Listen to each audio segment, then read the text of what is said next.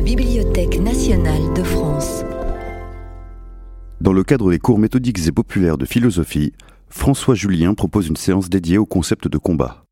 C'est donc la reprise du cours méthodique et populaire de philosophie. Dans des conditions étranges. La salle est vide. Mais nous le faisons pour ne pas ne pas le faire, c'est-à-dire pour ne pas euh, nous résigner à euh, l'absence de parole, mais en même temps euh, en résistant aux conditions qui sont les nôtres aujourd'hui. On me dira, c'est facile, je veux dire, vous êtes dans un studio et vous enregistrez, comme pour tous les spectacles. Oui, mais la philosophie, ce n'est pas un spectacle. Ce n'est pas un spectacle qu'on prépare, ce n'est pas une séance qu'on refait une fois, deux fois, jusqu'à ce qu'elle soit au point. C'est une parole, et une parole qui s'adresse. Et une parole qui s'adresse en vis-à-vis, en face à face, en présence. Et non pas, mot horrible de l'époque, présentielle. En présence, en se souvenant de ce que signifie présence. Prêt, et c'est être devant, être en face à face. C'est être devant des visages, être devant des regards et s'adresser à. La parole, c'est du dialogue.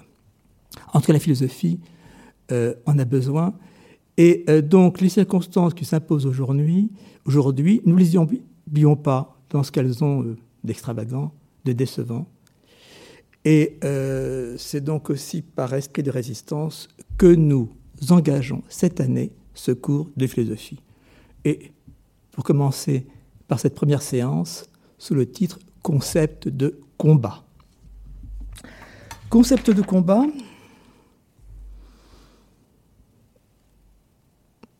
c'est une conférence que j'avais en tête il y a euh, un an, puisqu'elle devait clore euh, l'année philosophique précédente, donc en mai dernier.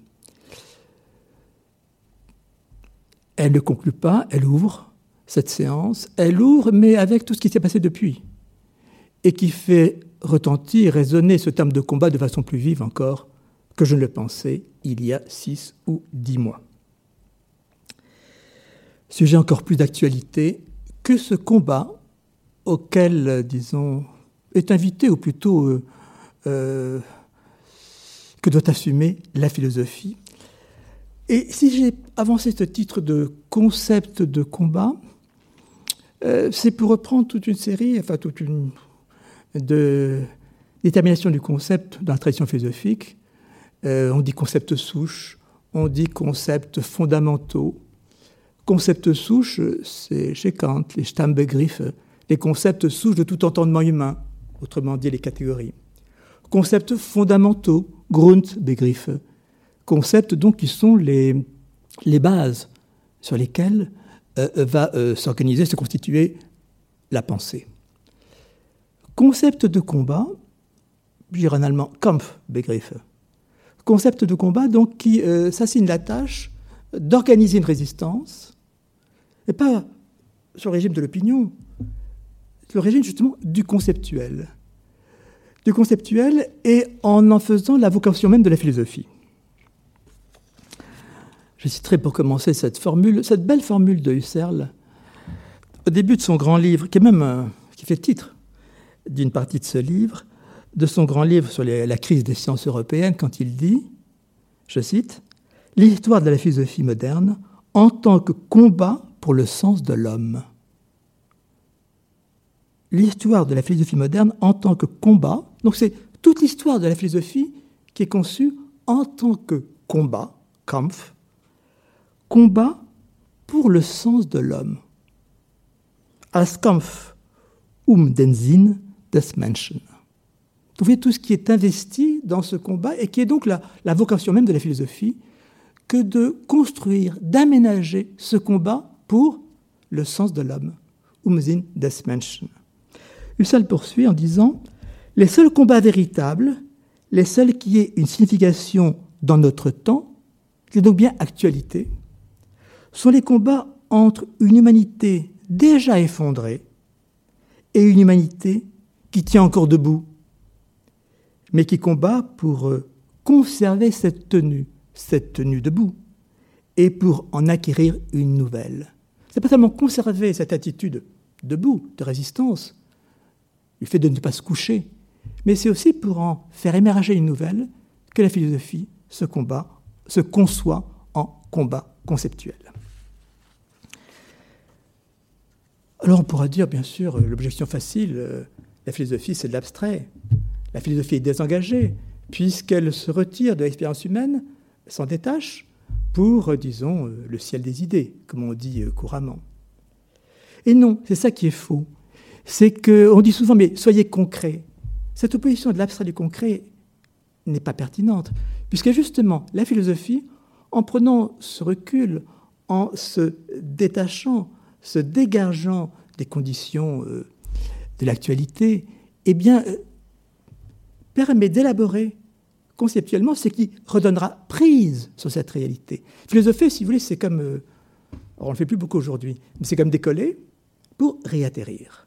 Décoller donc dans une abstraction, mais qui est médiation, qui est chemin pour retrouver l'expérience, mais la retrouver avec des outils. Des outils que la philosophie met en main, ce sont les concepts. Donc les outils comme concepts pour euh, bah, travailler l'expérience, pour euh, porter l'expérience, bref, comme disait Husserl, pour euh, ouvrir une nouvelle humanité. Alors, si je me retourne vers mon travail précédent, je dirais que tous les concepts que j'ai essayé d'élaborer ont cette vocation de combat. L'écart, faire un écart, c'est justement se dégager de l'opinion ordinaire pour euh, réamorcer de la pensée. Même l'intime. L'intime est un concept de combat. Même s'il dit ce qui paraît le moins euh, spectaculaire ou le moins extérieur, justement, il fait apparaître ce qui peut se perdre dans l'extériorisation, dans la mise en spectacle, et qui est ce précieux de l'intime. Ou encore le concept d'existence. D'existence au sens propre, au sens latin, existere, se tenir hors, se tenir hors, se tenir hors du monde en même temps qu'on appartient au monde, en même temps qu'on est immanent, c'est-à-dire demeurant dans le monde, savoir se tenir hors du monde, savoir ne pas se laisser enclore, enfermer, confiné, comme on dit aujourd'hui, dans ce monde. Existence. Ou un concept auquel je tiens aussi, celui d'inouï. Inouï, ce qui n'a pas été entendu. Non pas parce que cela serait insolite, ou extraordinaire ou exceptionnel, mais parce que cela, pour être entendu, implique que l'on défasse, qu'on déconstruise les cadres constitués de son expérience. Donc je crois que tant de concepts sont de concepts de combat. Mais je préférerais m'arrêter sur deux d'entre eux aujourd'hui, que je vais donc déplier successivement. L'un sous le titre de la vraie vie, concept de vraie vie, et l'autre de décoïncidence. Alors, si je me tourne vers le concept de vraie vie, euh, bah, c'est aussi par rapport à la situation actuelle. Et pour introduire une distinction qui peut-être euh, est trop oubliée aujourd'hui, sous ce titre de vie, cette notion de vie, qui est la différence que faisait le grec entre le vital et le vivant. La vie, en fait, a, ces deux dimensions, l'une de survie, vital, demeurer en vie, la question s'entend bien aujourd'hui, et l'autre de vivant, sorte de pleinement vivant, surabondamment vivant, c'est-à-dire effectivement vivant, dans cet essor du vivant. Les Grecs avaient deux termes pour dire vie, il même trois. Mais entre l'esson bios, qui est la vie politique, de l'éthique et de la politique, donc le terme grec de la philosophie, il y en a deux autres, notamment que vous trouvez dans l'évangile de Jean, en décalage par rapport à la, évidemment, la tradition philosophique grecque, celui de psyché, celui de zoé. Psyché, c'est l'être en vie, se maintenir en vie, le vital, le souffle de vie, psyché. Et puis zoé, c'est euh, se détachant de ce sens du vital, c'est la capacité d'être effectivement en vie, pleinement en vie, vraiment vivant, la vraie vie. La scène fameuse du Christ auprès du puits, la Samaritaine, il demande de l'eau parce qu'il a soif et qu'il veut rester en vie, survivre. Il a besoin de boire. Et en même temps, il fait comprendre qu'il y a un sens au-delà de ce sens-là, qui est le sens de, du vivant, de la vie pleinement vivante, donc d'une autre eau, qui est non pas au sens métaphorique, mais d'une eau qui est cette eau, cette eau qui coule surabondamment comme source de vie. Donc deux mots, deux mots qu'il ne faut pas confondre parce que je crois que justement euh, le risque aujourd'hui, c'est de tout renfouir ou rabattre sur le sol vital et d'oublier l'exigence, l'exigence, l'exigence du vivant.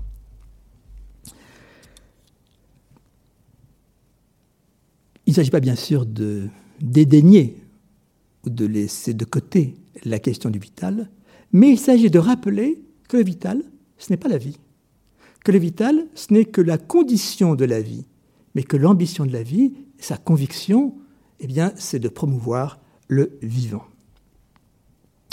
Alors, si je me suis arrêté sur cette formule de vraie vie, c'est parce que c'est une formule qui traverse toute l'histoire de la philosophie. Et déjà, euh, chez Platon, dans le tête-tête, de dire que euh, parler de cette vocation à chanter, Umnesai, dit Platon, la vraie vie des dieux et des hommes bienheureux. La vraie vie, au aletes bios. Mais on sait que Platon ensuite euh, dévie de cette formule pour la euh, reporter dans l'au-delà de la métaphysique. Mais la formule est là, néanmoins. Elle est inscrite. Elle est inscrite au départ de l'histoire de la philosophie. Et cette formule, elle ne cesse ensuite de hanter la réflexion européenne. Pensez à la grande, la grande formule de Rimbaud, la vraie vie est absente. Pensez à la fin du temps perdu de Proust, la vraie vie, cette vie qu'on néglige, oublie, ensevelit tout le temps et qui réaffleure dans la moindre sensation si on sait justement capter son inouï. Cette formule qui est en exergue au minima moralia d'Adorno quand il formule mise en exergue, brève, à d'apparence contradictoire, mais si forte, quand il dit, quand il reprend, la vie ne vit pas. Das Leben lebt nicht. La vie ne vit pas. Donc, quelle est cette non-vie dans la vie? Cette non-vie dans la vie, bah, c'est ce qui n'est plus qu'une apparence de vie une pseudo-vie. On croit qu'on vit, mais en fait, on ne vit pas vraiment. Vraie vie. La vraie vie, c'est donc pas du tout euh, une vérité sur la vie. Ce n'est pas l'idée qu'il faudrait indexer la vie sur la vérité, ou ce n'est pas l'idée que la vie serait dans l'application d'une vérité qu'on aurait précédemment trouvée. Non, c'est l'idée que vivre, c'est vraiment vivre. Il faut entendre ce vrai au sens adverbial de cette exigence de la vraie vie.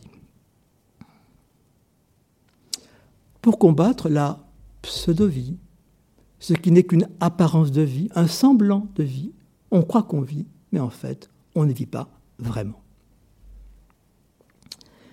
Alors, cette vraie vie, ce n'est pas la vie idéale. Justement, là, je dis cela en, m'écartant euh, du platonisme. Ce n'est pas la vie idéale, euh, ce n'est pas une autre vie, ce n'est pas une vie d'après la mort. Non, ce n'est pas, pas une autre vie que la vie-ci, la vie dans laquelle on est aujourd'hui. Et ce n'est pas non plus à l'inverse du platonisme, à l'inverse de l'idéalisme, ce qui serait le vitalisme, la revendication euh, de la, l'exubérance de la vie, comme une sorte de, d'auto-célébration de la vie. Bref, ce qui serait la tentation nietzschéenne. Ni la vie, la vraie vie comme idéal, comme vie idéale, ni la vraie vie comme euh, euh, cette sorte de de pure émanence de la vie, s'auto-célébrant dans une sorte de vitalisme conduisant à la volonté de puissance, mais cette idée que la vraie vie, c'est la vie qui dit non à la non-vie. La non-vie ne cesse de hanter, hanter ou travailler même, de faire dévier la vie, et la vraie vie, c'est celle qui dit non à la non-vie. Alors, pour aller vite, euh, je déplierai selon quatre dimensions, quatre concepts, cette idée de non-vie, et donc, en conséquence ou en réaction, en opposition, celle de vraie vie, disant non à cet affaissement, à ce rabattement de la vie. Quatre concepts donc. D'abord celui de résignation. La vraie vie se perd quand on commence à se résigner. Alors je le dis aujourd'hui parce que nous sommes tentés aujourd'hui de nous résigner, c'est-à-dire de nous rabattre sur une moindre vie. La résignation. La résignation qui n'est pas le renoncement. Le renoncement est encore actif. La résignation, on dit je me résigne, c'est moi vis-à-vis de moi-même. Je me résigne. Non pas je renonce à quelque chose, je me résigne. Je laisse ma vie se rabattre progressivement dans une moindre vie. Bon, tentation de nos jours, euh, contre laquelle il faut penser ce que serait la dérésignation. Donc, défaire cette résignation qui vient pour s'y opposer. Second terme, l'enlisement. Notre vie se résignant s'enlise. Elle s'enlise dans ses habitudes, elle s'enlise dans son mode de vie, elle s'enlise parce que euh, le retour du même, le même décor, les mêmes, euh, disons, moments de la journée, tout cela, les mêmes voisinages aussi, le même bureau, la même chaise, euh, font que la vie s'enlise, et il faut entendre ce terme qui est imagé, mais peut-être qu'on ne peut pas sortir de cette, image, qui est que la vie, d'abord l'enlisement, c'est que Là, on n'avance plus, on s'enfonce, on s'enfonce dans la lise. La lise, cette sorte de boue, de glu, enfin de sable mouvant dans lequel on s'enfonce progressivement. Le terme est un terme, je crois d'ailleurs, Normandie, Bretagne, enfin, de ces paysages de plage, n'est-ce pas, où le risque d'enlisement euh, nous menace.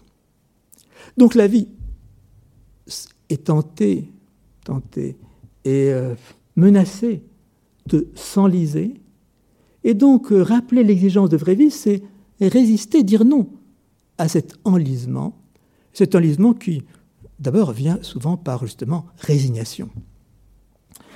Puis il y a deux autres concepts que j'évoque rapidement et qu'il faut reprendre au vieux fond marxiste, euh, qui n'a pas dit son dernier mot, euh, qui sont ceux de aliénation et de réification.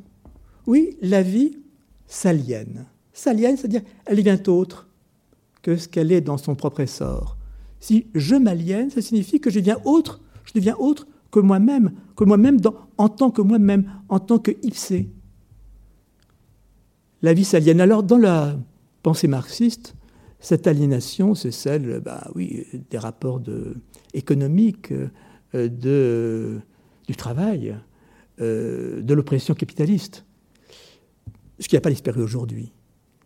Mais il y a d'autres modes d'aliénation que ceux conçus au XIXe siècle, conçus chez Marx. Aliénation, je dirais, euh, bah, la publicité nous aliène, euh, les médias, le marché. Bref, tout ce totalitarisme larvé euh, qui ne cesse de menacer notre vie, de la rendre, autre que dans son essor que dans sa capacité propre. Et là, euh, disons, l'arabat à notre insu. Et c'est cette à notre insu qui, évidemment, est le plus grave. Et réification, c'est aussi un concept du marxisme. Réification, ça signifie devenir chose, reste. La vie devient chose. Donc elle perd son élan, son élan de vie, son caractère vivant pour devenir chose, n'être plus qu'une chose. Alors c'est ce qui arrive notamment quand on euh, cède aux, à de l'argent, euh, de la possession, euh, de tout ce qui fait que ma vie devient chose comme sont les autres choses, à l'unisson, à l'instar d'elle. Mais c'est aussi peut-être plus fortement aujourd'hui la réification par la technicité ou plutôt par la commodité que constitue la technicité. Technicité ambiante qui envahit tout aujourd'hui. Ce n'est pas donc refaire le procès à la technique, il a déjà été fait, refait, surfait. Non, c'est le refus de la commodité. C'est elle qui est aliénante, c'est elle qui est réifiante. Cette commodité, c'est plus pratique, c'est plus commode. Et ce plus pratique, plus commode qui fait que, eh bien, on est euh, aliéné, réifié par tout l'appareillage technique qui nous encombre, euh, qui va de l'ordinateur à euh, tout ce qui est cette machinerie imposée, imposée par le marché, qui donc enlise notre vie dans une technicité ambiante contre laquelle est tellement ambiante, tellement envahissante qu'on ne sait plus comment lui résister. Donc cette technicité qui, oui, enlise, aliène, réifie, par sa commodité, j'insiste là-dessus, euh, disons, cette capacité d'être effectivement vivant. Je prends l'exemple tout simple d'aujourd'hui, le virtuel. Il y a une technicité, une commodité de la technicité du virtuel. Mais ce virtuel, auquel s'opposerait le présentiel, euh, c'est justement ce qui, euh, par sa commodité, défait, dissout, dilue la capacité d'être effectivement présent. Et être effectivement, être vraiment vivant, c'est d'abord être vraiment présent. Je rappelais en commençant, présent, être devant. Le présent de la rencontre, le présent de la présence. Les Grecs disaient, être, c'est être présent. Einai, c'est pareinai. Or, cette présence se trouve de plus en plus diluée par justement la connexion, par la communication généralisée, virtualisée à l'infini, mais qui dissout l'occasion, le moment, l'instance de la présence. Bon, la Covid ne fait qu'en rajouter une couche.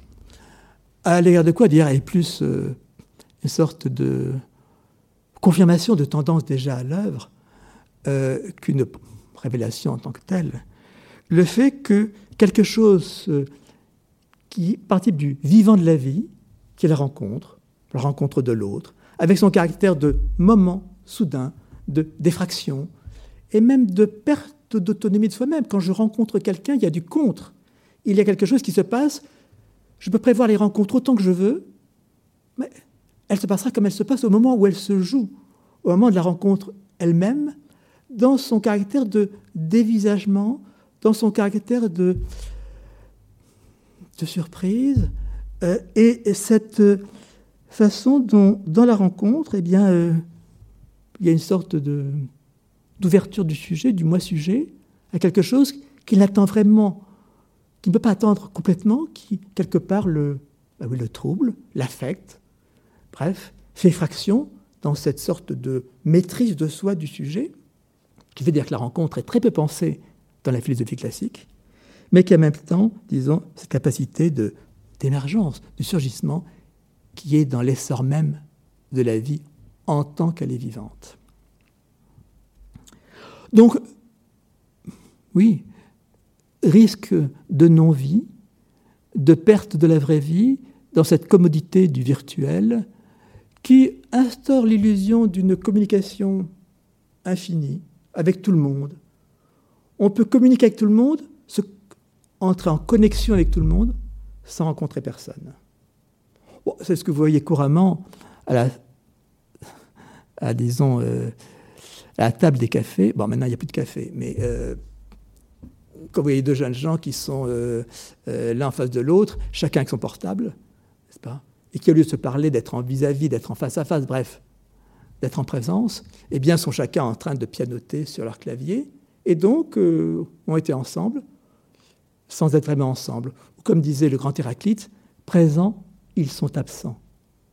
Donc cette absence qui noie la vraie vie dans son exigence de présence, donc d'effectivité, de rencontre, c'est ça aussi qui menace notre vie.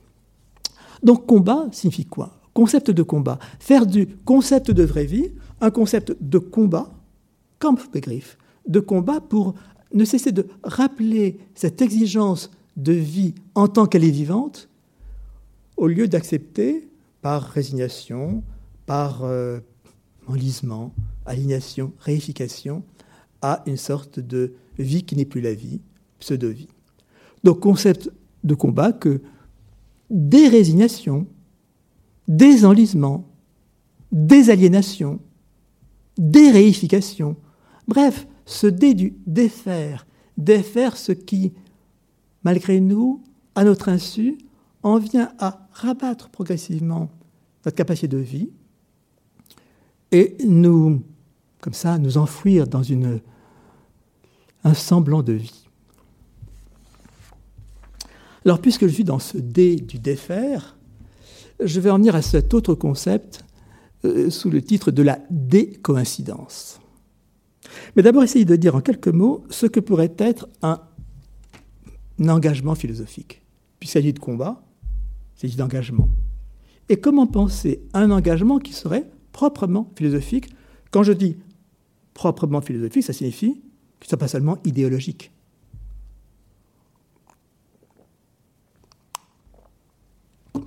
Je veux dire par là que on a tous une représentation de l'intellectuel engagé.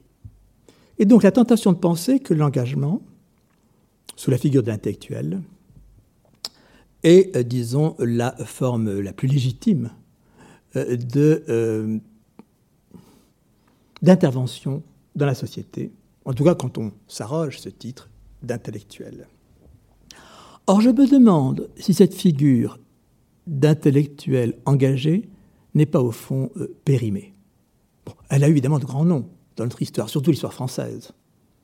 Sartre, Foucault, nos grands aînés. Mais ce qui me conduit à défiance, c'est d'abord que le terme d'intellectuel est très équivoque. Ce n'est pas un métier, est-ce une compétence? Et surtout, c'est un terme équivoque parce que il se croit actif, mais on sait bien critique marxiste élémentaire que l'intellectuel est aussi, l'intellectuel est aussi le produit d'une société. Et puis, qu'est-ce qui fait l'intellectuel ou qu'est-ce qui fait qu'il peut comme ça prendre position dans la société, ce qu'on appelle l'intellectuel engagé? Bah, C'est qu'il jouit d'un renom, d'une notoriété, qui fait qu'on va l'écouter et que, disons, euh, le bénéfice de cette notoriété va porter cette cause. Il devient porte-voix. Zola, j'accuse. En fait, quand Zola écrit J'accuse, il n'est rien de plus que ce que pensent tous les Dreyfusards de l'époque. Simplement, c'est Zola. Et donc, il a une autorité euh, qui fait que sa voix peut porter. La question, c'est que entre cette cause, bonne cause, très certainement, en tout cas qui peut l'être, qu'il est sans doute le plus souvent d'ailleurs. Et puis le travail de la personne qui se présente comme intellectuelle, il n'y a pas euh, conséquence, il y a plutôt hiatus. C'est-à-dire que d'une part, je jouis d'une position euh, de personnalité connue, et d'autre part, je prends telle ou telle position que je vais défendre dans l'opinion. Mais la prise de position qui est la mienne, n'est pas la conséquence directe du travail que j'ai fait. Je pense aux grands intellectuels engagés du XXe siècle, Einstein, Sartre, Gide et d'autres. La conséquence, c'est que euh, il y a ce hiatus, et donc euh, la question qui est au nom de quoi l'intellectuel peut et légitime appelé à euh, prendre cette opinion et à s'engager. Parce que souvent l'intellectuel n'est pas plus au courant de la situation que les autres. Euh, si on pense euh, Sartre ou Foucault au temps de Khomeini, bon, n'en savait pas grand-chose en fait. Peut-on le reprocher? Non. Mais par contre, le fait de prendre position ostensiblement en tant qu'intellectuel engagé, alors que la cause finalement, on ne la connaît peut-être pas assez, pose un problème. Mais surtout, le problème que cela pose, c'est, je l'ai dit, cette sorte de hiatus, de non-continuité en tout cas, entre le travail engagé et puis la position prise dans l'opinion. Puisque cette position prise dans l'opinion n'est pas vraiment la conséquence du travail engagé qui vous a fait connaître. Prenons Sartre entre son engagement pour la cause du peuple et puis la critique de la raison dialectique. Est-ce qu'il y a vraiment continuité? Et quand je cite ce titre-là, c'est encore le, plus engagé de Sartre. Donc c'est cette question qui est euh, de savoir ce que pourrait être un engagement proprement philosophique, par écart, avec ce qu'est un engagement d'intellectuels engagés, autrement dit idéologiques. Alors, si la figure de l'intellectuel est plutôt équivoque, au moins celle du philosophe ne l'est pas. Un philosophe, c'est quelqu'un, on le sait, qui travaille dans la pensée, qui élabore dans la pensée, avec ces outils qui sont les concepts et les questions. C'est-à-dire qui travaille dans la pensée en élaborant et des concepts et des questions. Les deux, bien sûr, conjointement. Encore faut-il distinguer le philosophe, alors si je reprends la formule précédente, vraie vie, pseudo-vie, le philosophe et puis le pseudo-philosophe. Le pseudo-philosophe qui souvent sous la figure justement intronisée de l'intellectuel est quelqu'un qui en reste au régime de l'opinion et qui n'élabore pas, c'est-à-dire qui euh, ne crée pas par son travail des concepts ou un questionnement qui permettrait justement de se dégager l'opinion pour, pour euh, pouvoir, à partir de ce dégagement, de cette position en retrait, en retrait de l'opinion, eh bien, concevoir, disons, euh, un questionnement.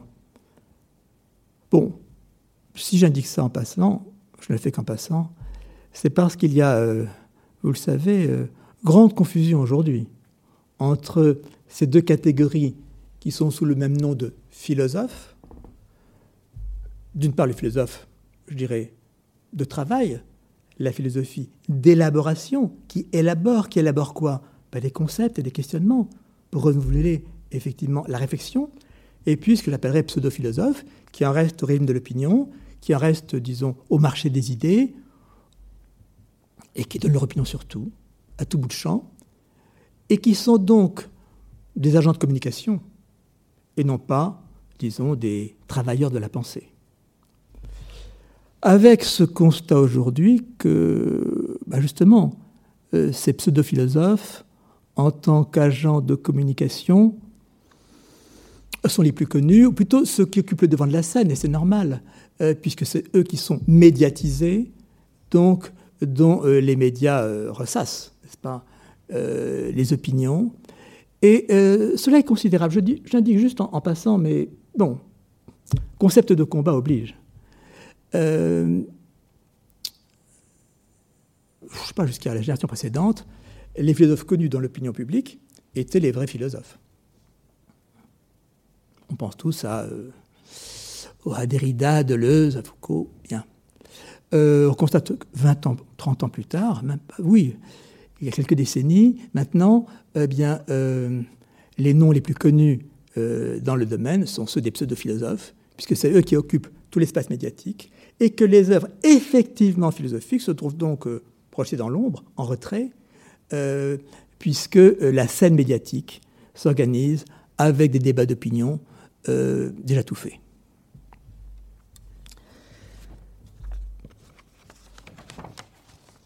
Alors, ce qui m'amène à distinguer deux verbes.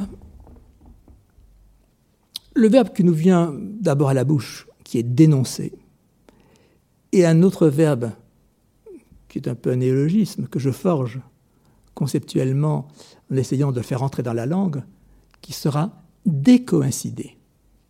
Dénoncer, décoïncider.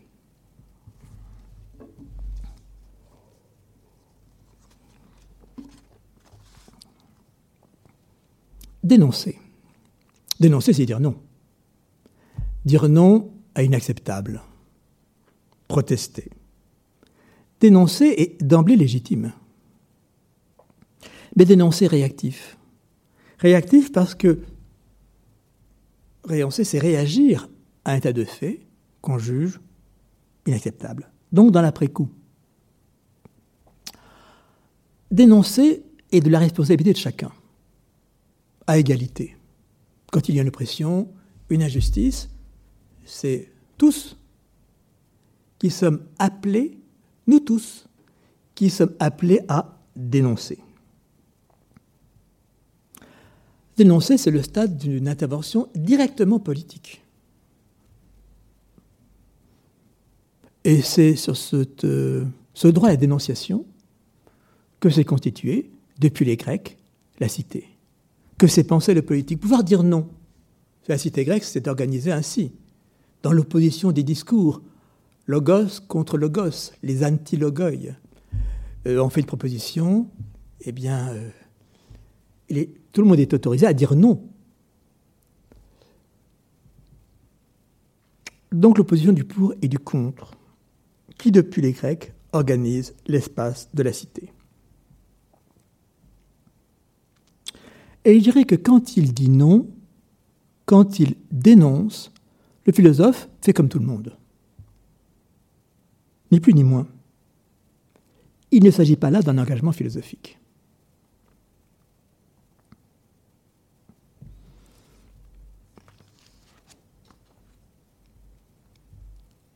Qu'est-ce que serait donc un engagement philosophique qui n'est pas seulement de dénonciation, puisque tous les citoyens sont appelés à égalité à dénoncer l'injustice.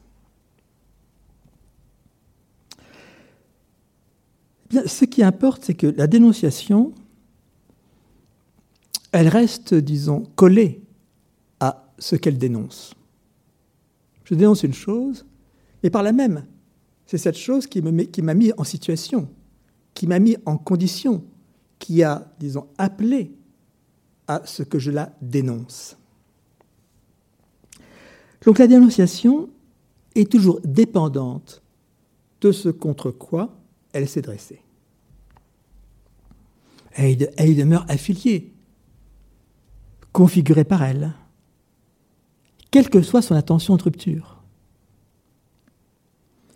Donc son opposition la maintient corrélée, voire asservie à ce qu'elle a dénoncé ou qu'elle veut dénoncer. Je dirais par là que toute rupture annoncée méconnaît ce qu'elle perpétue.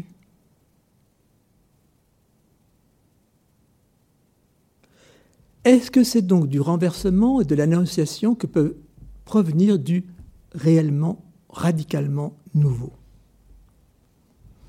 C'est là que je voudrais introduire le verbe de décoïncider par écart avec dénoncer. Et proposer que décoïncider soit constitue un engagement proprement philosophique. Je dis dénoncer, c'est le fait de tous. Et tout le monde a la même légitimité, ou le même devoir, de dénoncer l'injustice, l'intolérable. Mais il y aurait une intervention en amont, proprement philosophique, qui serait de décoïncider. Et je vais essayer de me justifier. Décoïncider signifie donc défaire, défaire de l'intérieur ce que la situation impliquée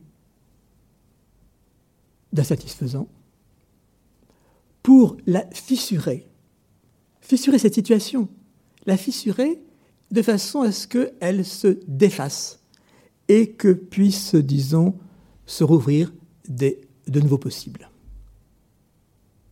Donc, décoïncider ne prétend pas rompre ostensiblement avec l'histoire précédente, mais introduire euh, un coin, commencer à fissurer ce que la précédente a d'insatisfaisant pour justement eh bien, euh, réorienter autrement la situation ou lui permettre de débloquer ce qu'elle a scellé et de se remettre au travail, de se remettre en chantier. Donc vous voyez l'importance du concept de décoïncider, c'est qu'il n'invoque pas la rupture, il n'en appelle pas au nouveau, mais il opère en amont, en amont, au stade où les conditions impliquées pourraient commencer à se... Je reviens à ce terme sur lequel je vais, euh, donc je vais poursuivre, pourrait commencer à se fissurer pour laisser apparaître d'autres possibles, des possibles qui ne sont pas encore envisagés. Donc intervenir en amont. Puisque au stade, je dirais, final, celui de la dénonciation, bah, il n'y a plus rien à faire. Il faut dénoncer, ou plutôt il n'y a, plus qu'à faire, il n'y a plus qu'à renverser, à abattre. Seul compte alors le rapport de force. Alors, le rôle du philosophe n'est pas du tout de biffer, raturer ou amoindrir, estomper ce moment du face-à-face, du rapport de force. Je passe dans les urnes ou dans la rue. Ce n'est pas du tout de diluer par ses arguments ce qui serait le nom de résistance dans sa violence. Mais c'est d'intervenir un temps plus tôt pour tenter de défaire préalablement ce blocage de l'histoire et du même coup redonner cette histoire de l'avenir. Alors, je n'ai pas le temps ici de m'arrêter sur euh, les raisons qui me font donc privilégier le terme de décoïncidence par rapport à tous les grands termes installés dans l'histoire. La révolution, ce n'est pas le moindre, mais aussi la révolte, mais l'utopie, mais euh, l'innovation, le grand appel à l'innovation euh, qu'on entend tant retentir aujourd'hui. Je dis je n'ai pas le temps, je renvoie à la petite, petit livre que je viens de publier euh, la semaine dernière, sous le titre Politique de la décoïncidence, mais que j'indique seulement aujourd'hui parce que les librairies sont fermées. Et donc, alors que nous avons la, disons, euh, l'habitude ou l'éthique ici de ne pas parler des livres qu'on publie, en tout cas pas dans les séances du cours de philosophie. Euh, je fais allusion à ce petit texte parce que, euh, oui, je voudrais dire justement un nom de résistance à ce qui s'est passé.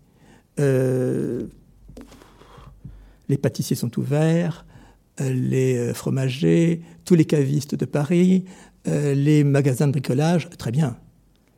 Mais les libraires sont fermés. Or, en Belgique, ils sont ouverts. Euh, les librairies ne sont pas plus des lieux de pandémie que, d'autres lieux de la, ville.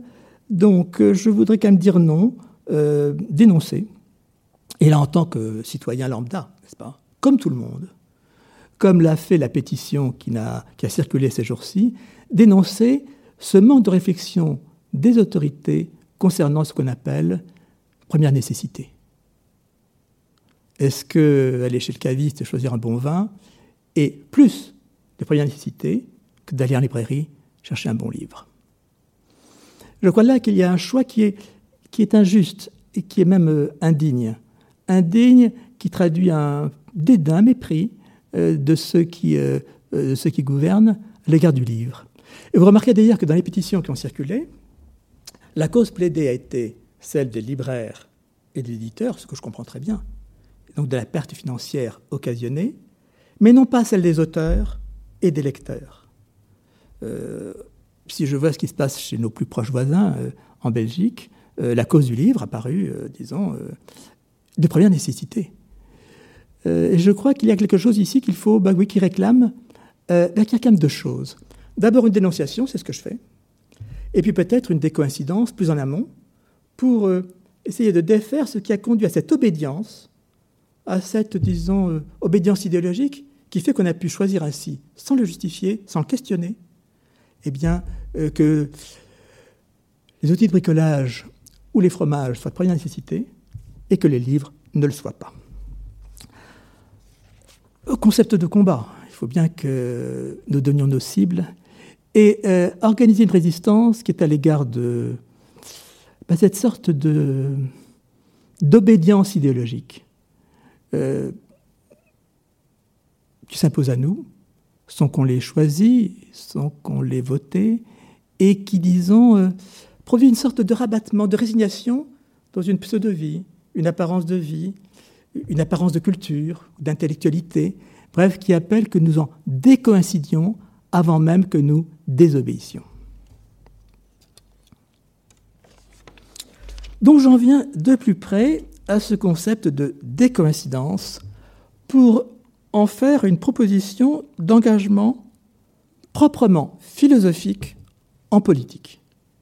Je dis proprement philosophique en politique puisque il s'agit bien d'un concept, donc d'un produit philosophique, concept, dont euh, l'exploitation, si je veux dire, politique, peut susciter un engagement. C'est dans ce sens-là que ce n'est pas idéologique. C'est un produit philosophique, un concept, qui, de lui-même, appelle un engagement politique. Donc pensez comme outil d'un engagement proprement philosophique en politique. Alors c'est très difficile de parler devant une salle vide parce que euh, habituellement dans cette salle, je, vous regarde. Et donc je vois si vous me suivez, si vous ne me suivez pas, si vous endormez, euh, si vous réagissez, si vous n'êtes pas content. Là, c'est le silence. Donc je dois euh, me maintenir dans cette fiction que je vous parle, alors qu'il y a entre nous ben, l'écran. Et comme on dit, l'écran fait écran. L'écran fait écran, c'est-à-dire que, eh bien, la philosophie, depuis Platon, c'est une parole de dialogue. donc, où on chemine avec la pensée de l'autre, où on chemine, disons, à deux. Euh, c'est un dialogue, la philosophie, avec ce dia qui dit à la fois l'écart, l'écart des positions, et puis en même temps le dia du, cheminement, le dia de la dialectique. Et là, quand il n'y a pas de dialogue, eh bien, euh, on a beau se réfuter soi-même, essayer de dialoguer avec soi-même, comme dit Platon, ce n'est pas du tout la même chose. Et donc, il faut essayer euh, de produire un discours, mais la philosophie, ce n'est pas du discours, c'est du dialogue. Alors, je vais essayer d'être très simple et de faire une première proposition, qui est la suivante, qui est de dire la coïncidence est mortelle. Quand les choses coïncident, c'est la mort. C'est pourquoi il faut décoïncider. Quand les choses coïncident, sens propre de coïncidence. Le sens premier, c'est le sens de la géométrie. Quand deux surfaces ou deux lignes se recoupent complètement l'une l'autre, elles coïncident. Elles tombent ensemble, coïncider. Alors, quand les choses coïncident, on va dire, mais ben, c'est bien, ça coïncide, c'est adéquat, c'est adapté, ça colle, justement. Quand les choses sont en parfaite adéquation, dans leur satisfaction d'adéquation, elles deviennent stériles. Elles sont plus productives. Et donc, si j'ose dire, c'est mortel.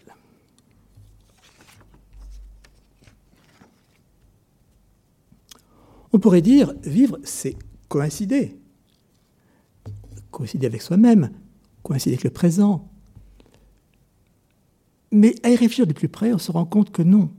Vivre, c'est pas continuer ce qui a précédé, comprendre ce qu'est vivre en tant que renouvellement. Vivre, ce n'est pas prolonger l'état adéquat précédent.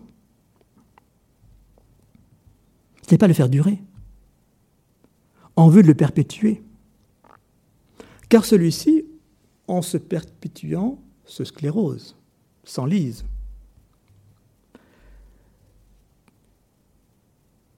Vivre, c'est plutôt se détacher de ce qu'on a déjà vécu.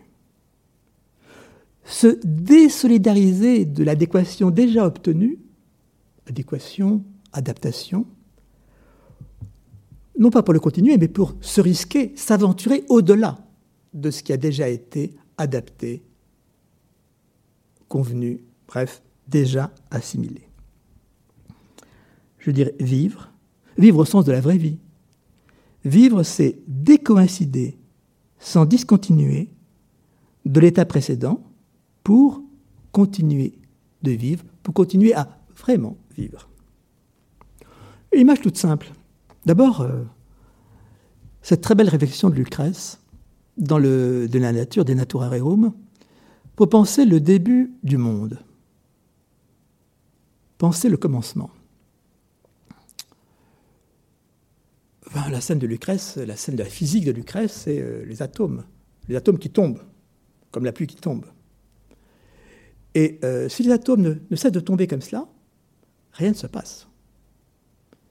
Ils coïncident à leur loi d'atomes, par la chute. Mais euh, jamais un, atome ne va rencontrer un atome. Donc les corps ne vont pas se former.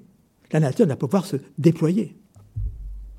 Donc Lucrèce a cette invention que je trouve géniale, toujours honnie par les commentateurs, depuis Cicéron, c'est d'introduire le clinamen, Le clinamen, c'est cette légère déviation qui fait que, qui ne se voit pas, mais qui est néanmoins à l'œuvre, qui fait que les atomes, au lieu de tomber comme ça, en chute droite, verticale, comme la pluie, dit Lucrèce, vont légèrement se déporter, décoïncider de leur trajectoire normale, bah, pour commencer à se rencontrer, et que des corps puissent se former, et que des mondes puissent exister.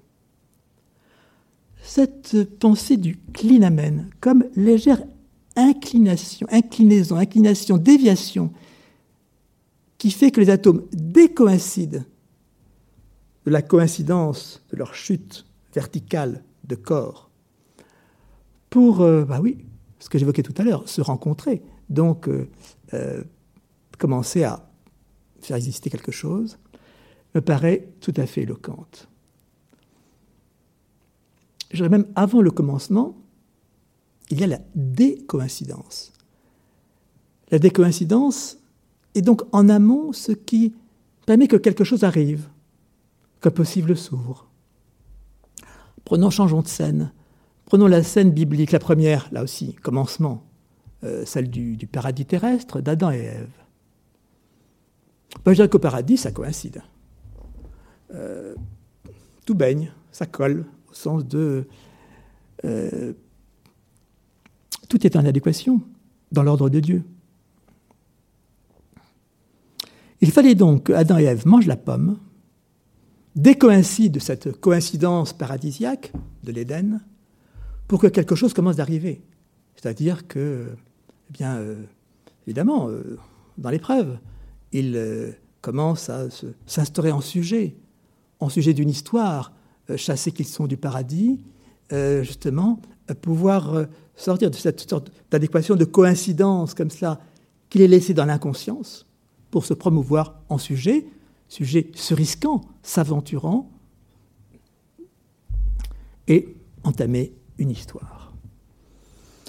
Alors, je pense que beaucoup de théologiens ne seront pas d'accord avec ma lecture de cette première page de la Bible, mais c'est quand même, cette première page, elle est essentielle parce que euh, l'affaire du serpent, la pomme, tout cela, signifie quoi? C'est qu'il fallait bien qu'un négatif vienne du dedans pour rompre cette harmonie satisfaisante, saturante, où tout allait bien, où tout coïncidait, pour commencer à mettre au travail euh, de l'histoire, du destin, bref, faire que l'humanité puisse se promouvoir euh, dans sa figure de sujet actif, libre, disons, initiant une histoire. puisque je suis en contexte euh, biblique, je dirais qu'il y a une chose qui me paraît euh, la grande idée forte du christianisme, qui est que, si je la résume, euh, ce qu'on appelle habituellement la Trinité, C'est que Dieu décoïncide avec Dieu pour se promouvoir en Dieu. Dieu décoïncide, Dieu le Père décoïncide de lui-même dans son Fils. Dieu, Maître des cieux, décoïncide de lui-même dans son Fils euh, né dans une étable.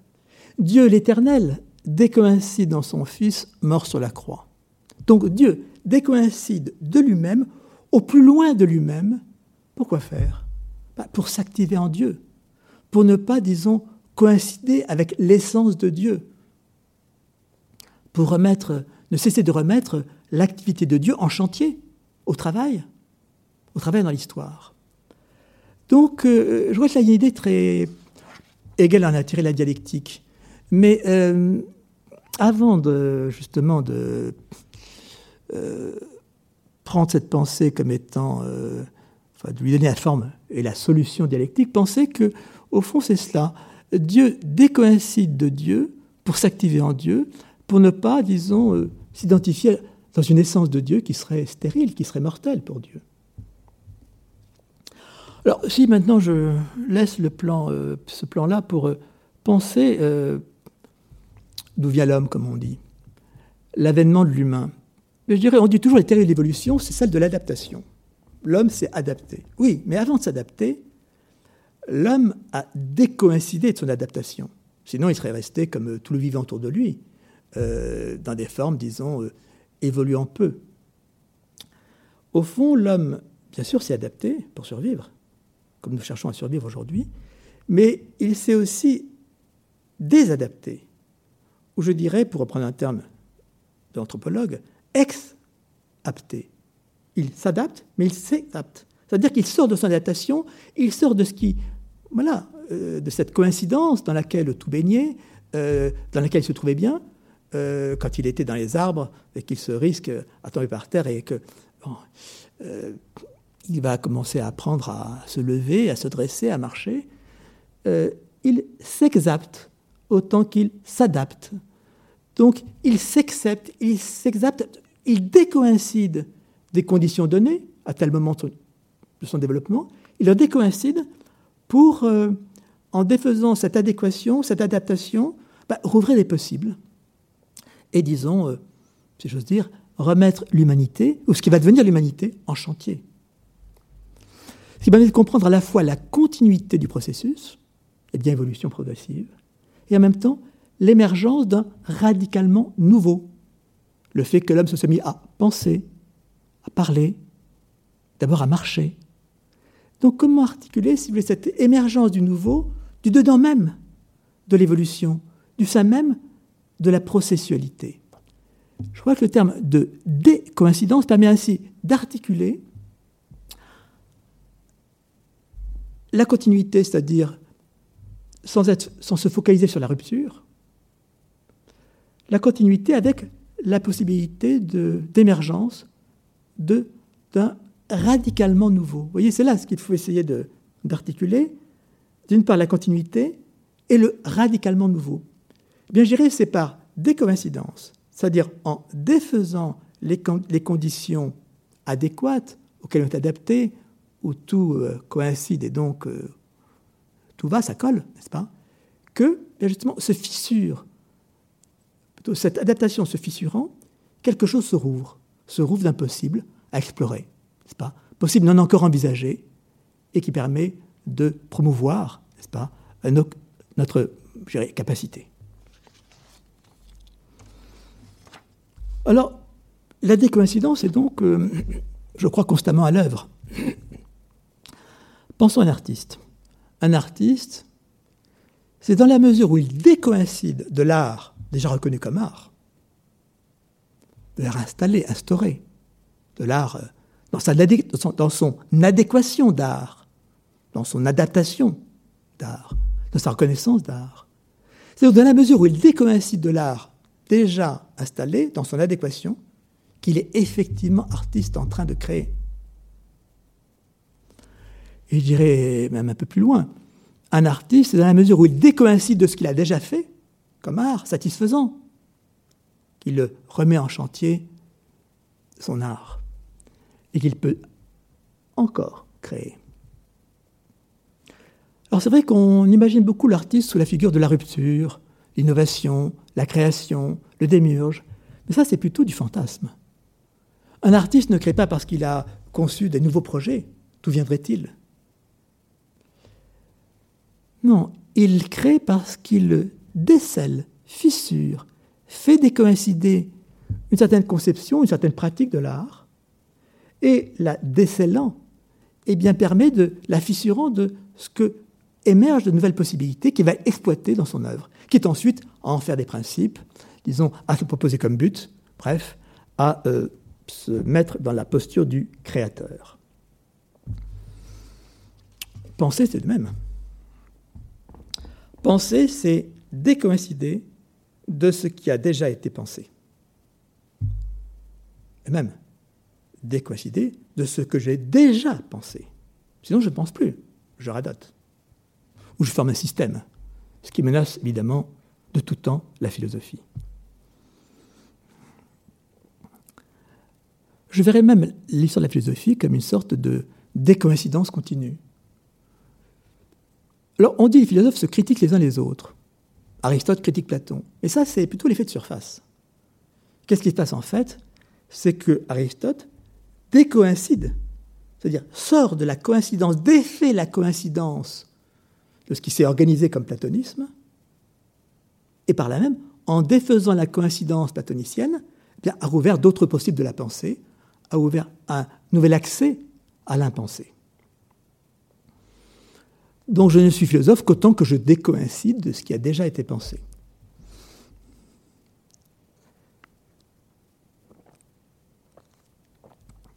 J'irai moi-même dans mon travail.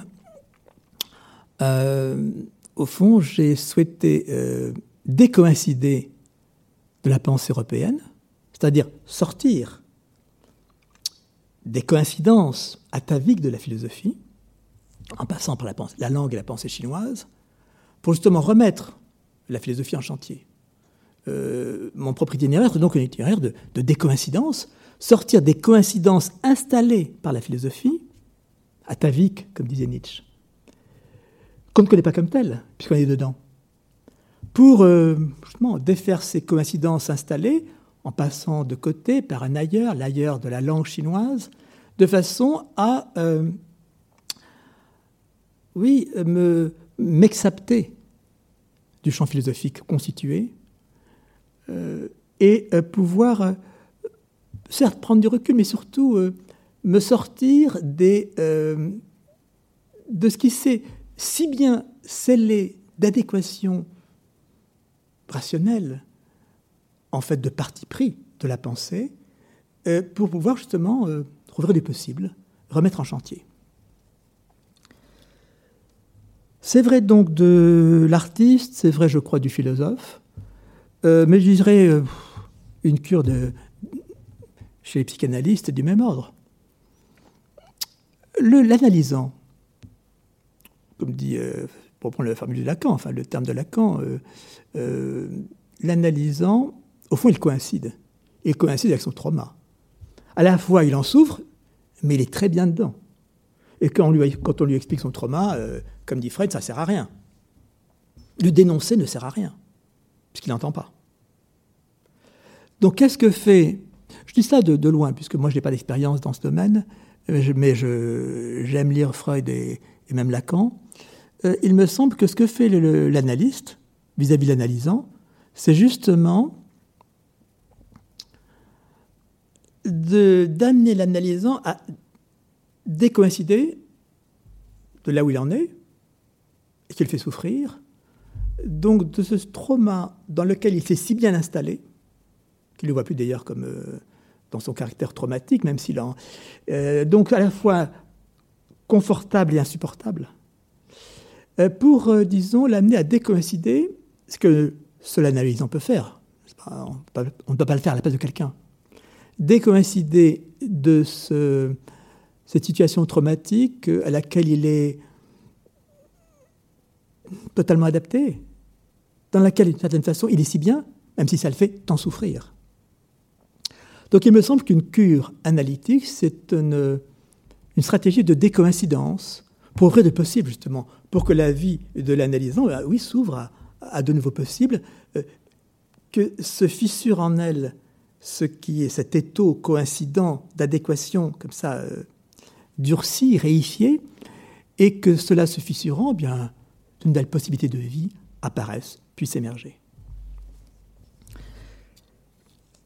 Donc il me semble qu'il s'agit d'une pratique très vaste, qu'au fond toutes nos pratiques sont des pratiques de décoïncidence, c'est-à-dire venant fissurer du dedans euh, des adéquations, des adaptations qui se sont installées et par là conduites à se figer pour euh, faire émerger du possible et pouvoir, disons, réengager la vie et la pensée.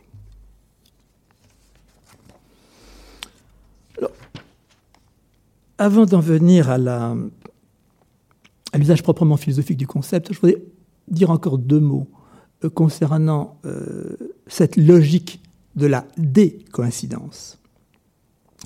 Parce que nous avons du mal à la penser dans la mesure où nous pensons en termes de rupture, d'événements, donc de, de spectacle en quelque sorte. Euh, et que nous ne savons pas voir suffisamment, me semble-t-il, euh, les transitions discrètes de l'ordre de la fissure, de l'ordre du processuel, de l'ordre de ce qui chemine, chemine silencieusement, euh, et qui, en fait, ben, est effectif, et ne cesse de reconfigurer les possibles. Nous sommes attachés au flagrant de la rupture, nous l'invoquons, rupture, révolution, création, démiurgie en quelque sorte, sans peut-être voir suffisamment ce qui peut se et conduit préalablement à ce que nous invoquons comme rupture, ce qui rend possible la rupture, qui est cet effet de fissuration faisant décoïncider la situation et donc la rouvrant à du possible. Alors on dit souvent dans la langue euh, managériale ou euh, euh, langue des, des, pratiques faire un pas de côté. Oui, faire un pas de côté. Mais faire un pas de côté, d'où vient ce pas de côté? Comment est-il possible? Décoïncider dit plus justement ce que cette expression familière, familière aussi d'ailleurs dans le langage euh, des, des, comme on dit, euh, peut euh, exprimer. Faire pas de côté, c'est sortir de la coïncidence installée et donc aventurer la possibilité d'autre chose. Alors, le point logique un peu difficile peut-être, c'est que, on l'a dit en commençant, l'adéquation, c'est bien, ça colle comme on dit, ça roule, ça marche, ça coïncide. Donc la, la coïncidence paraît positive. Simplement, justement, dès lors qu'elle se considère positive, qu'elle s'installe dans sa positivité, eh bien, elle se stérilise. L'adéquation ne travaille plus puisque c'est adéquat, c'est satisfait. Donc, la satisfaction de l'adéquation fait que l'adéquation ne travaille plus. Et donc, elle se elle s'enlise, si j'ose dire, pour reprendre la formule, elle s'enlise dans son adéquation, elle ne travaille plus, et donc elle devient stérile. Positive au sens de les religions positives. Elle s'endort dans sa positivité. Et donc il faut bien qu'un négatif du dedans, du dedans comme le serpent de la première scène de la Bible, que du négatif intervienne du dedans qui vienne défaire cette coïncidence, cette adéquation installée pour euh, ouvrir du manque, couvrir du manque et donc euh, donner de nouveau à travailler et donc permettre que la situation soit appelée à se reconfigurer, à se renouveler. Donc oui, c'est cette inversion de positif et négatif qui est, disons, logiquement à penser, qui est que, eh bien, le positif de l'adéquation, de la coïncidence, en s'installant dans sa positivité, devient négatif.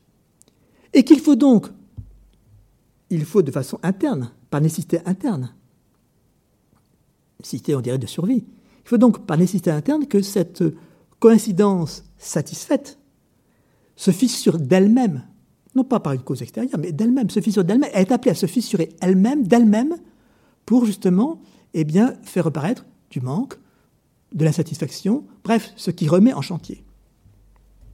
L'expérience de l'artiste, expérience de la pensée, expérience la plus générale qui soit, je crois, et qui euh, fait donc comprendre ce que est cette euh, vocation apparemment négative, mais en fait euh, efficacement à l'œuvre, qui est celle de la décoïncidence. Je n'ai pas le temps d'évoquer ici, mais je, je l'ai fait dans le travail écrit, absent des librairies, euh, cette pensée de des coïncidences de ce que Derrida appelait la différence. Les deux se rejoignent, plutôt se recoupent. Euh, la différence comme étant le fait que la présence n'est jamais réalisée, qu'il y a toujours, on est toujours pris dans une logique de renvoi, d'abord le signe, c'est toujours de renvoyer, et que quand, disons, euh, ce qui fait même la vocation du sens, c'est que dans la langue, le sens ne marche que quand, justement, ce, ça marche est toujours différé. D'où différence, n'est-ce pas? Donc le fait que le signe dans la langue ne marche, ne fonctionne, qu'autant qu'il diffère sa saturation ou sa satisfaction, son comblement. Simplement, je dirais, le concept de différence chez Derrida reste un concept théorique, le concept de la déconstruction, déconstruction de l'ontologie. L'intérêt que je vois au concept de décoïncidence vis-à-vis de celui de différence avec un A, euh, c'est que le concept de décoïncidence, je l'évoquais à l'instant, est pratique. Est pratique, euh, et même ne d'habiter nos pratiques, et qu'il peut habiter tout autant la politique.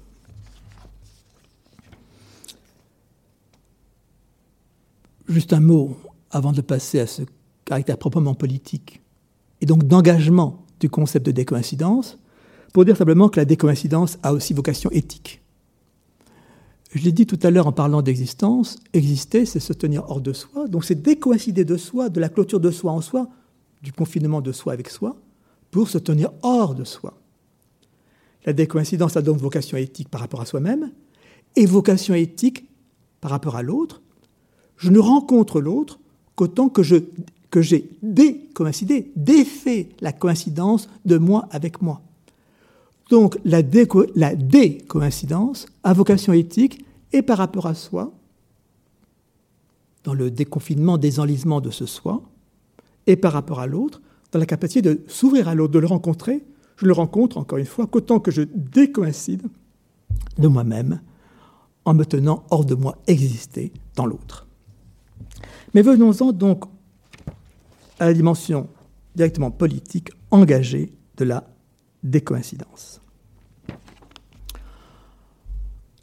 Alors je vais aller encore plus vite que précédemment euh, pour dire d'abord deux choses qui sont au départ de, mon propos, euh, ouvrant donc la question du politique. D'abord, je dirais ceci, une idée, c'est en tant qu'une idée devient coïncidente qu'elle devient idéologie. Ce sera ma définition de l'idéologie. Et j'ai commencé par distinguer idéologie et philosophie. Idéologie, c'est quoi au fond? C'est quand nos idées deviennent coïncidentes. Donc, sont comme adéquates, adaptées, parfaitement installées, saturants, satisfaisants et par la même, disons, s'enlisant dans leur positivité stérile. Donc il y a quelque chose qui est, euh, je crois, inscrit au départ, en tout cas, de ce concept, qui est, je le redis, une idée, c'est en devenant coïncidente, avec tout ce que j'ai dit de coïncident jusqu'à présent, qu'elle devient idéologie. Qui fait son statut donc d'idée collectivement admise et même qui peut être dominante dans la société. En devenant coïncidente signifie donc en se répandant comme adéquate et adaptée, par suite en étendant sa conformité, par suite encore en sécrétant l'adhérence. D'où vient donc finalement son évidence, l'évidence idéologique, à laquelle on adhère sans la soupçonner. De la Suisse au second principe, une telle coïncidence, en s'étendant collectivement, donc en formant idéologie, génère la bonne conscience. La bonne conscience, c'est le résultat de cette coïncidence idéologique. À quoi j'ajouterai une seconde distinction, plutôt un second énoncé, mais là par distinction, entre deux termes qu'on risque de confondre, collectif et commun. Ce que j'ai dit, l'idée, c'est en tant qu'elle devient coïncidente et qu'elle se trouve donc adoptée collectivement qu'elle devient idéologie. Oui, distinguer collectif et commun. Le commun est produit, promu. Le commun, c'est le partage le partage et la participation. Donc le commun est le concept du politique. C'est le commun qui fait le politique, en tout cas pour nous, venant des Grecs, n'est-ce pas? C'est bien ça qui fait le commun. C'est ce que dit Aristote à la première page de, sa politique. Le commun, le koinon, qui fait euh, le politique. Donc la participation. Pour Aristote, euh, euh, le couple, la maison, et puis la cité, c'est donc ce commun de participation. Ce n'est pas le sens de collectif.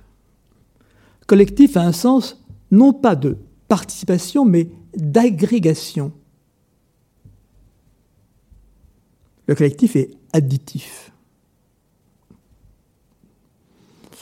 Agrégatif, ou disons plus négativement, grégaire. Il fait assemblage, il fait collection.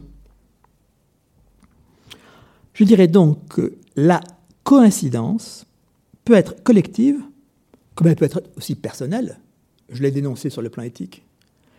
La coïncidence peut être collective, comme elle est personnelle, mais qu'elle ne produit pas pour autant du commun. La coïncidence peut être collective, additive, cumulative, mais ne produit pas pour autant du commun, du commun qui serait du partage. Donc quelle est cette différence entre le partage produit par le commun et qui est effectivement politique, et puis cette sorte de, euh, de coïncidence, euh, disons, euh, diffuse,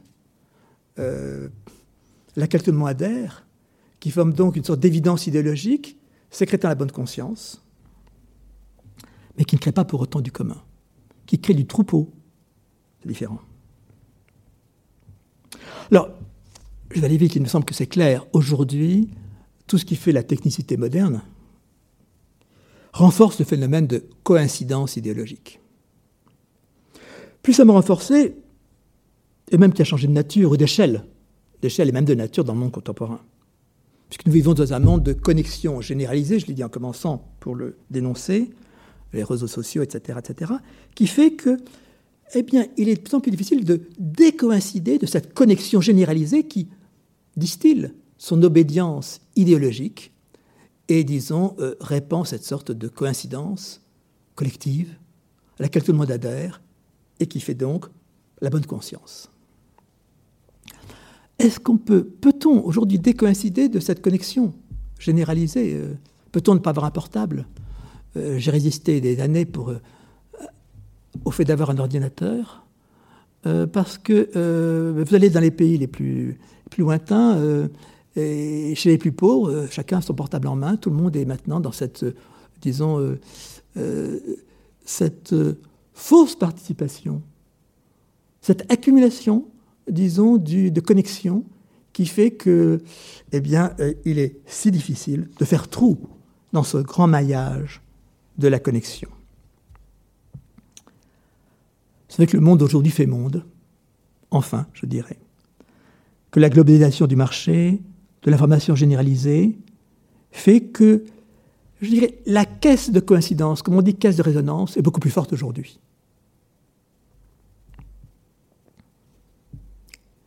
Les médias sont les grands vecteurs de coïncidence idéologique. Avec ce phénomène de renchérissement, il suffit d'écouter la radio depuis euh, quelques mois, cette sorte de renchérissement, qu'on informe les gens, c'est très bien, mais cette sorte de renchérissement continu, de ressassement, en fait, de grands ressassements organisés, bien sûr à moindre frais, parce que il n'y a plus besoin d'aller chercher l'information, les statistiques tombent et on peut tout de suite euh, euh, palabrer, font qu'il y a l'effet de, la fonction plutôt, de coïncidence idéologique générant la bonne conscience et décuplée. Ce qu'on appelle aujourd'hui un débat, fameux débat télévisé. En fait, on fait croire à la pluralité des points de vue, sans du tout faire apparaître euh, ce qui a organisé en amont ce débat, euh, des positions déjà toutes euh, mises en forme et mises en panel, si on peut dire panélisées, hein, qui fait que on joue au débat beaucoup plus qu'on ne débat effectivement. Ces avis qui semblent opposés, partent du même implicite, d'avance accordée, dont on ne pense pas douter, qu'on ne songe même pas à, interroger. Parce que la question, c'est qu'est-ce qu'on met en débat? Une fois qu'on a pris tel thème en débat, c'est déjà tisté, déjà organisé, on connaît les positions des uns et des autres, tout est déjà, disons, euh, achevé, comme on dit la messe est La messe est avant même que le débat n'ait commencé. La réponse est contenue dans la question, même quand euh, cette question est dite pour faire scandale. Car la raison de ce dont il est choisi de discuter, son cadrage, son balisage, ne sont pas questionnés. Vous voyez, le phénomène de la coïncidence idéologique, c'est que euh, l'idée est aussitôt thématisée, collectivement diffusée, et donc on n'a plus prise pour l'interroger, qu'elle se constitue d'une sorte d'évidence s'imposant à tous, et donc générant ce que j'appelais la bonne conscience. Bon, l'affaire du Covid, pour en dire deux mots, puisqu'il est d'actualité, me paraît exemplaire à cet égard. Qu'on dise à la radio ou ailleurs de se laver les mains, euh, je l'entends bien, et euh, la précaution est bonne. Mais qu'on fasse du principe de précaution, qu'on fasse du caire, qu'on fasse cela l'idéologie du jour, me paraît inquiétant. et donc rabattre la vraie vie en, disons, pseudo-vie. Euh, car a-t-on interrogé ce qui s'est ressassé comme martèlement subi passivement autour du principe de précaution et du caire, et qui a conduit et qui conduit à une sorte d'infantilisation et de docilité. Encore une fois, je mets pas en cause les précautions. Je mets en cause le fait que le principe de précaution devienne l'idéologie dominante qui n'est plus questionnée. Et puis on aurait pu s'interroger sur euh, le rapport de la vie et de la mort. Euh, au lieu d'affirmer comme ça, de façon d'emblée, encore une fois, sans interroger le fait que la survie est la seule valeur, se demander qu'est-ce qui fait la vie de, de la vraie vie, justement. Euh, et bien sûr, je l'ai dit en commençant, penser à assurer les conditions de la survie, donc du vital, mais rappeler ce qu'est la vocation du vivant, et peut-être se demander, oh, je le dis avec, euh, sur le mot de l'interrogation, justement parce que ce qu'il faut, c'est pouvoir maintenir l'interrogation. On défend beaucoup le droit d'expression, il faut défendre le droit d'interrogation, en amont même de l'expression. Euh, au niveau de l'interrogation, qui est de est-ce que, disons, mourir retrouver en fin de vie est nécessairement ou fatalement le pire? Je ne sais pas. Je pense que la question doit être posée.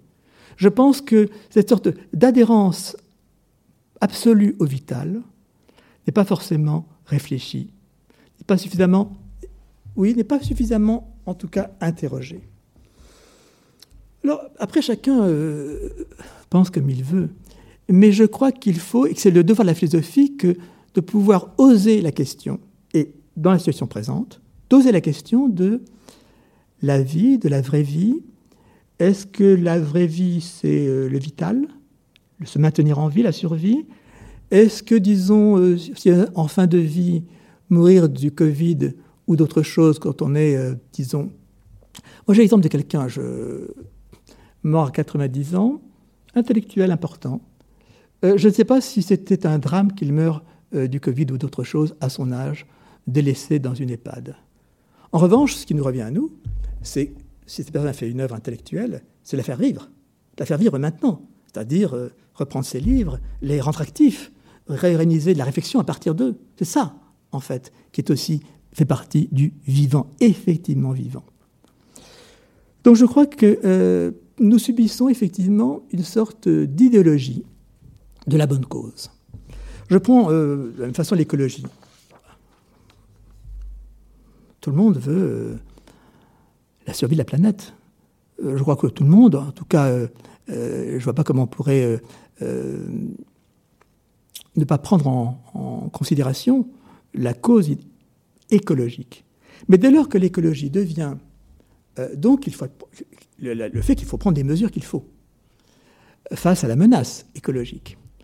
Mais le fait que l'écologie devienne idéologie dominante, c'est-à-dire idée collectivement coïncidente fait que l'enjeu même de l'écologie tend à disparaître, que bien des gens vont faire carrière comme ça en tirant profit sous euh, le parapluie ou l'abri de l'écologie pour faire la carrière, mais disons que la cause écologique se, perd elle-même, ne s'entend plus, s'entend plus sous ce renchérissement coïncident d'une idée qui, qui euh, disons, ne s'entend plus tellement elle est recouverte par de la coïncidence idéologique.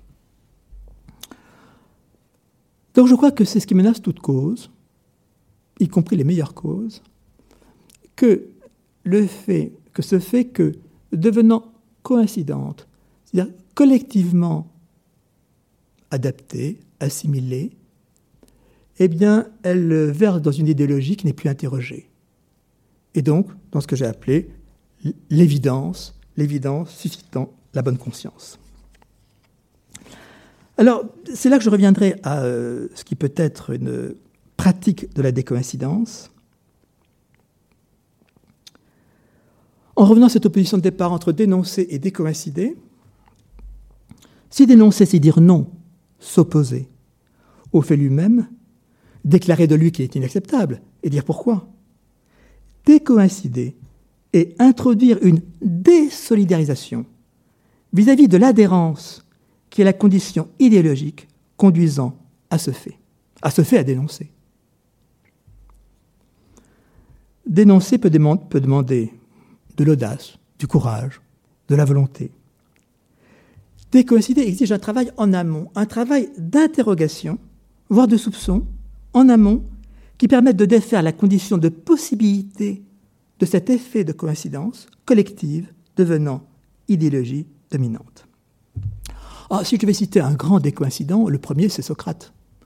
Socrate, euh, au fond, il a été décoïncident à Athènes. Et c'est ça qui a été insupportable chez Socrate, qui fait qu'il a dû boire la ciguë. C'est pas qu'il soit opposé, c'est pas qu'il ait, euh, disons, critiqué l'idée des dieux, parce que tout le monde le faisait à l'époque, en tout cas beaucoup de gens.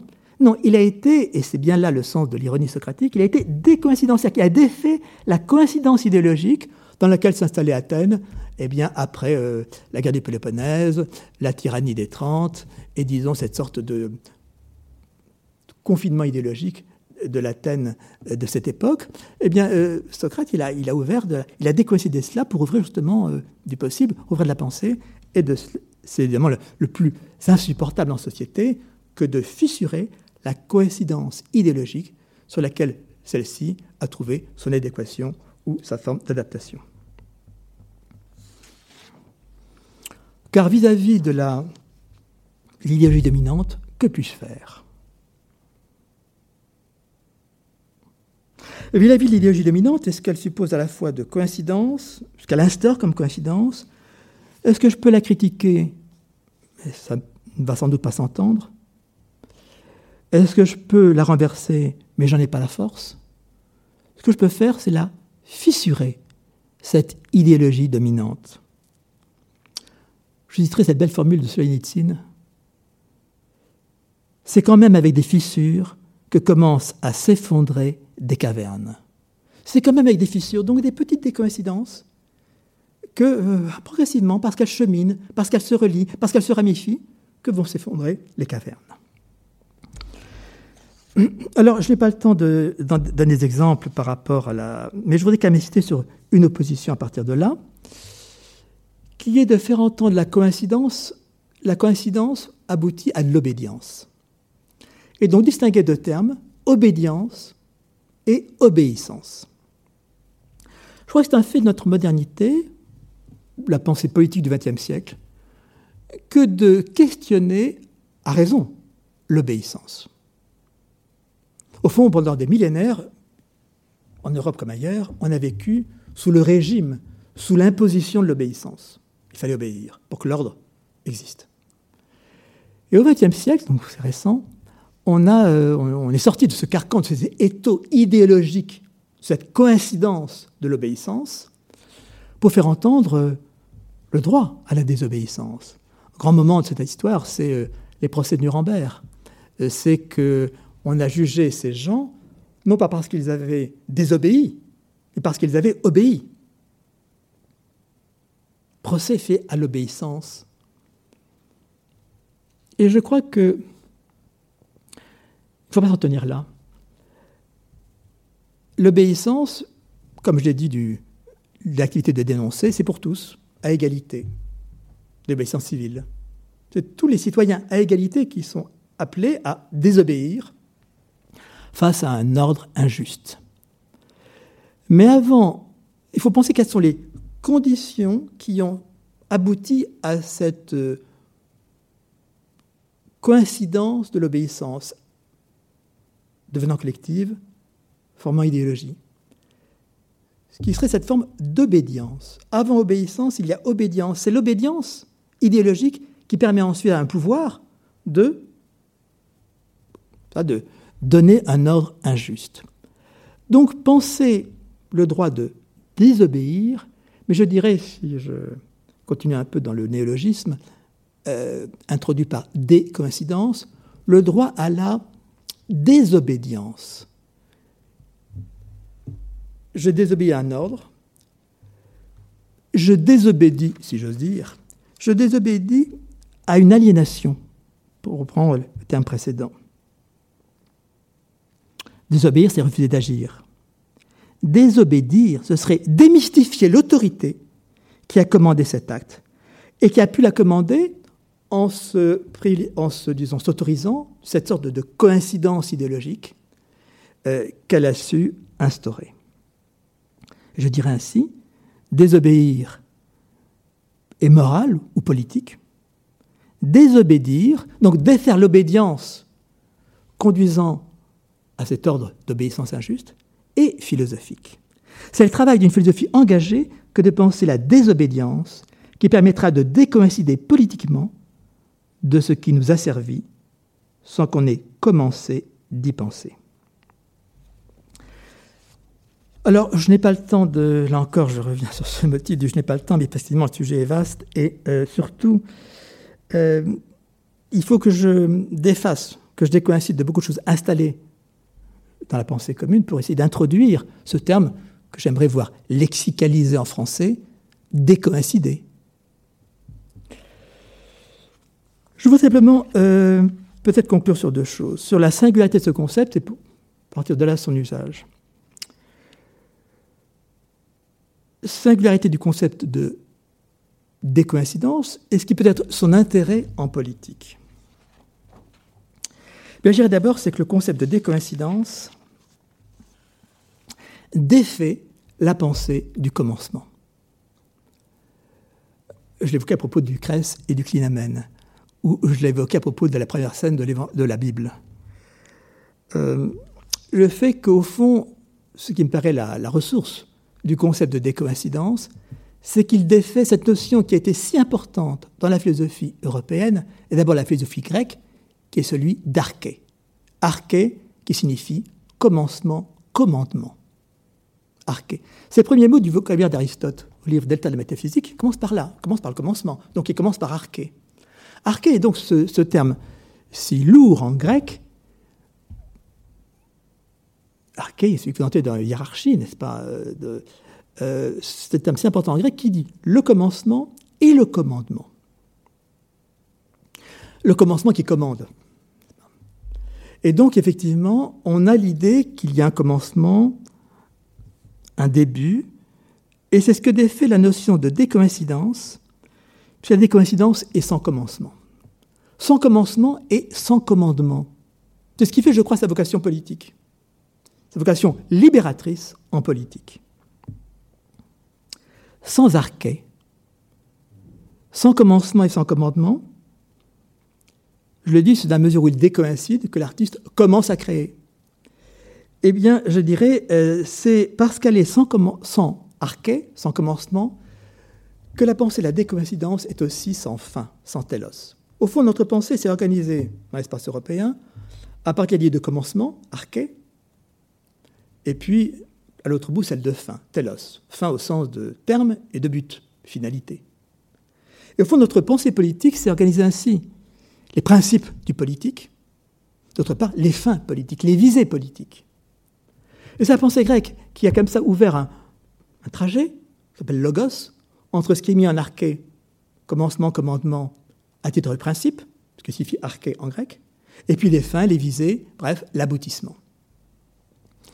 Alors je crois justement c'est ça qui est peut-être, disons, euh, un peu stérile dans notre pensée politique, et qui fait que notre action politique souvent est vaine, euh, justement en invoquant la rupture, le grand commencement, euh, la page blanche, bref, toute cette sorte de mythologie d'une nouvelle, scène possible, comme ça, du politique. Ex abrupto, Et parce qu'elle défait la pensée de l'arché, de l'arché du telos, du commencement et de la fin, la fin comme terme, la fin comme but, la pensée de la décoïncidence défait aussi ce qui a été le grand, la grande articulation de la pensée politique en Europe, qui est celle de la modélisation et de son application, de la théorie et de la pratique. Théorie révolutionnaire, pratique révolutionnaire.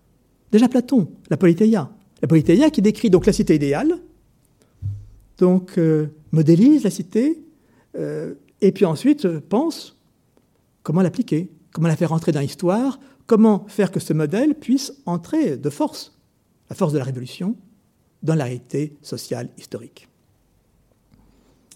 Alors justement, la décoïncidence ne passe pas, n'implique pas ce rapport de théorie de pratique, de modélisation et d'application. La décoïncidence, elle est directement à l'œuvre, comme j'ai dit pour l'artiste, comme j'ai dit pour le penseur.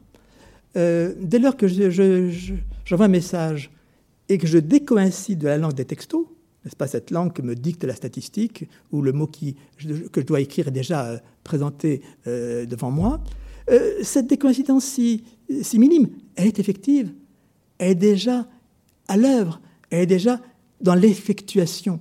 Pensez donc la poétique comme effectuation, mise en œuvre, et non pas selon le rapport théorie, pratique, modélisation, application. Prenez un tout simple. Euh, j'ai été heureux de réentendre, quand on a salué, honoré la mort de Samuel Paty, euh, alors qu'on dit constamment aujourd'hui les profs, les enseignants au mieux, et non plus les professeurs. Mais voilà, dire professeur de lycée, c'est des par rapport à la langue de l'idéologie, la langue des médias, la langue de profs, n'est-ce pas? Euh, Alors qu'on sait bien à quel point il est important de revaloriser cette vocation de professeur d'école, de lycée, euh, eh bien, euh, remettre en usage le terme de professeur, au lieu d'avoir cette abréviation, disons, humiliante, en tout cas dégradante d'une certaine façon de dire les profs, eh bien, je crois que c'est décoïncider effectivement, efficacement, vis-à-vis de l'obédience idéologique, de la coïncidence idéologique instaurée. Je dirais donc pour, euh, non pas pour conclure, parce que euh, c'est euh, d'abord cette situation dans laquelle je suis aujourd'hui, de parler à des chaises vides, et, disons, quasiment affolante, parce qu'elle maintient la parole dans une sorte de, de vide qui va à l'encontre, détruit ce qui est l'intention philosophique elle-même, qui est de parler à un autre et de penser avec quelqu'un. Mais donc, pour euh, achever la séance, pour dire simplement que, alors, si la coïncidence est une dans son concept, dans sa logique, la coïncidence, elle est multiple, diverse, en mouvement, en changement, à travers la société. Et il ne s'agit pas pour moi de coïncider en dénonçant la coïncidence et en promouvant la décoïncidence. C'est-à-dire de nouveau d'essentialiser un concept ou de l'hypostasier. C'est pourquoi je crois qu'il ne peut s'agir que de décoïncidences multiples, plurielles, avec un S, et dont le pluriel est constitutif. C'est pourquoi, à la différence de la Révolution, unitaire, dirigée d'en haut, se présentant comme arché, il s'agit essentiellement, je crois, aujourd'hui, en politique, d'engager des décoïncidences, des décoïncidences, qui sont des initiatives sans commencement. Vous entendez d'initiative le initium, le début, mais initiative sans commencement, initiative sans commandement. Initiative sans commandement, sans arché, s'insinuant en touchant l'activité, comme de la collectivité.